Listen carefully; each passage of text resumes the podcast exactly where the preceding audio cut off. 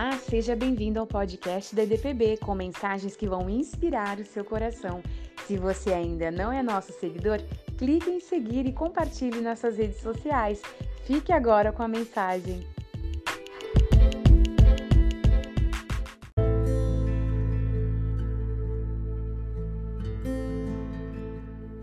Vamos ler 1 Reis, capítulo 18, versículo 1. Muito tempo depois veio a palavra do Senhor a Elias no terceiro ano, dizendo: Vai, apresenta-te a Acabe, porque darei chuva sobre a terra. Eu quero dizer a vocês que todos nós estamos matriculados na escola de Deus, que é uma escola preparatória, onde Deus trabalha artesanalmente na nossa vida. É a escola do deserto.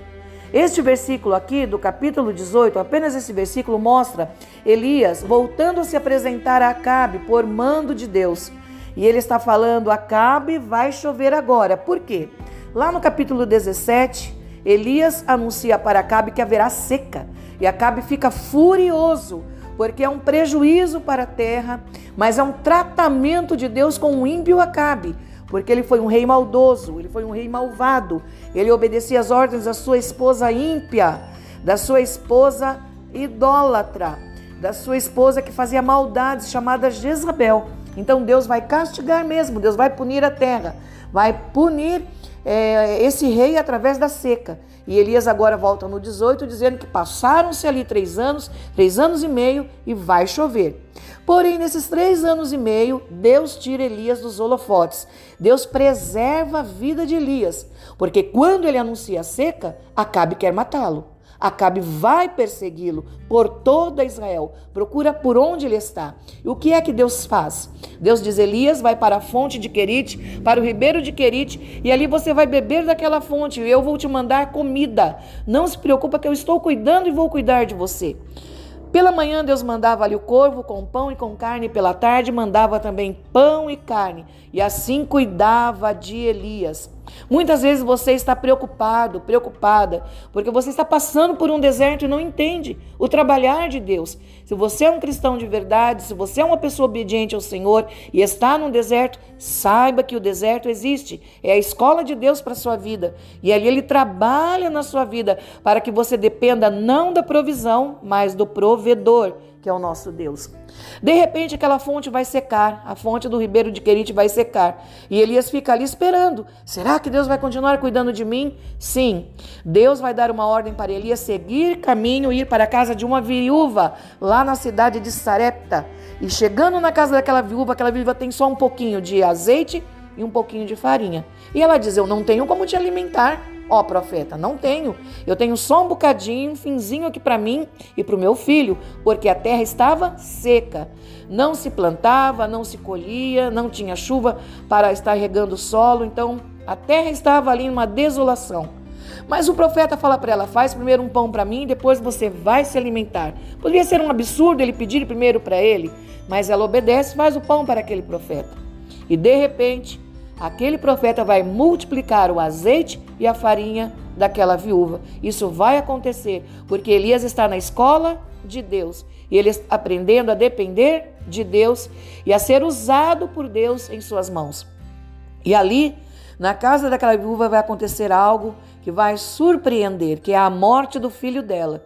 E ela fica ali de uma certa forma reflexiva, preocupada, pensativa, e ela fala: Elias, você passou aqui para me trazer peso. Você passou aqui para trazer à tona os meus pecados. Olha o que está acontecendo. E Elias fica calado, mas ele fala com Deus: Deus, eu não podia estar passando aqui na casa dessa mulher que já é uma viúva e agora acontece a morte do seu filho. O que está acontecendo?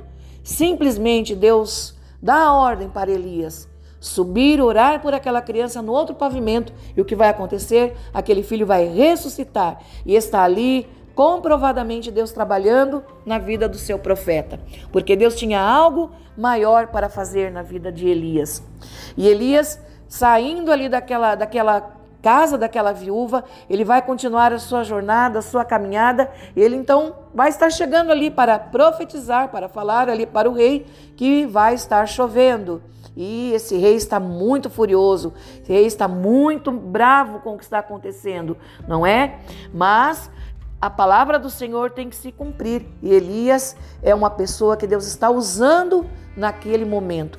Deus poderia usar reis, Deus poderia usar nações, Deus poderia usar pessoas importantes, mas ele usou um homem que não tem uma identidade assim significativa, uma pessoa simples, um improvável, ele usou para fazer essa obra naquele tempo.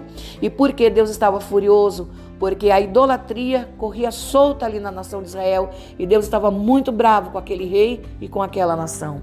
E lá também, no capítulo 19, o que vai acontecer? Elias vai enfrentar ali três situações. Ele vai enfrentar o rei Acabe novamente, que o chama de perturbador de Israel. Ele vai enfrentar os 450 profetas de Baal e vai enfrentar um povo que está cocheando entre dois pensamentos, entre Deus e Baal. Um povo que tem dúvida, um povo que não segue a Deus direito, um povo que uma hora está pensando uma coisa, outra hora está pensando outra, uma hora está adorando a Deus, uma hora está na igreja, outra hora não está. Esse era o momento de Elias.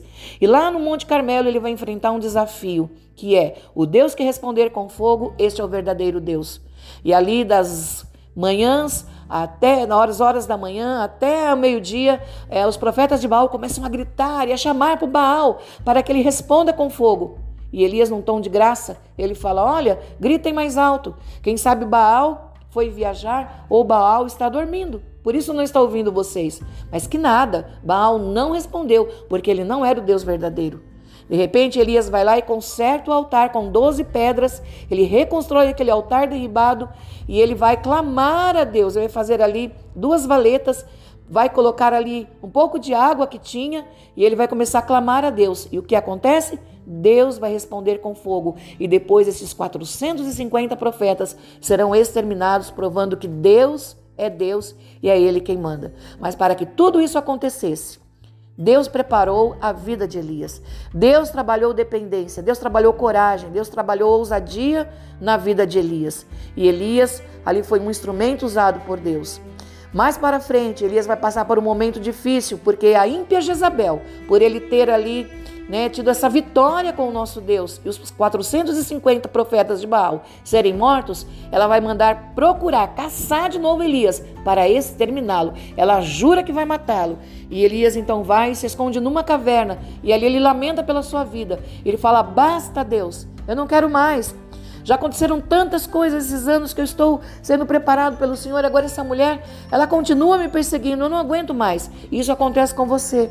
Quando você entra, às vezes, num estágio de depressão, no estágio de tristeza, de desespero, você diz: Deus, chega, já não quero mais é, preocupar-me com a minha própria existência. Mas Deus fala com ele: Não, Elias, dorme, descansa. O anjo vai trazer uma comida para você depois você vai levantar e sair dessa caverna, porque tenho mais trabalho para você. E saiba que, como você, sete mil profetas não se curvaram a Baal. Então você não está sozinho.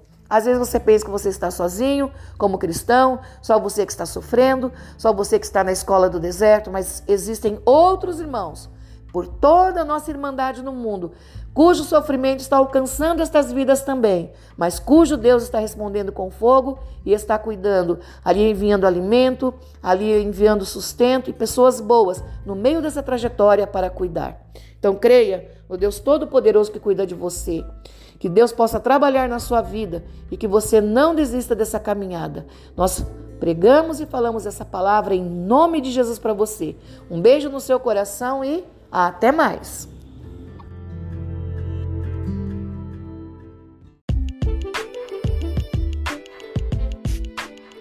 Obrigado por se juntar a nós. Se você se sentiu abençoado com esta mensagem e também quer levá-la para outras pessoas, então compartilhe nas suas redes sociais. Até o próximo episódio!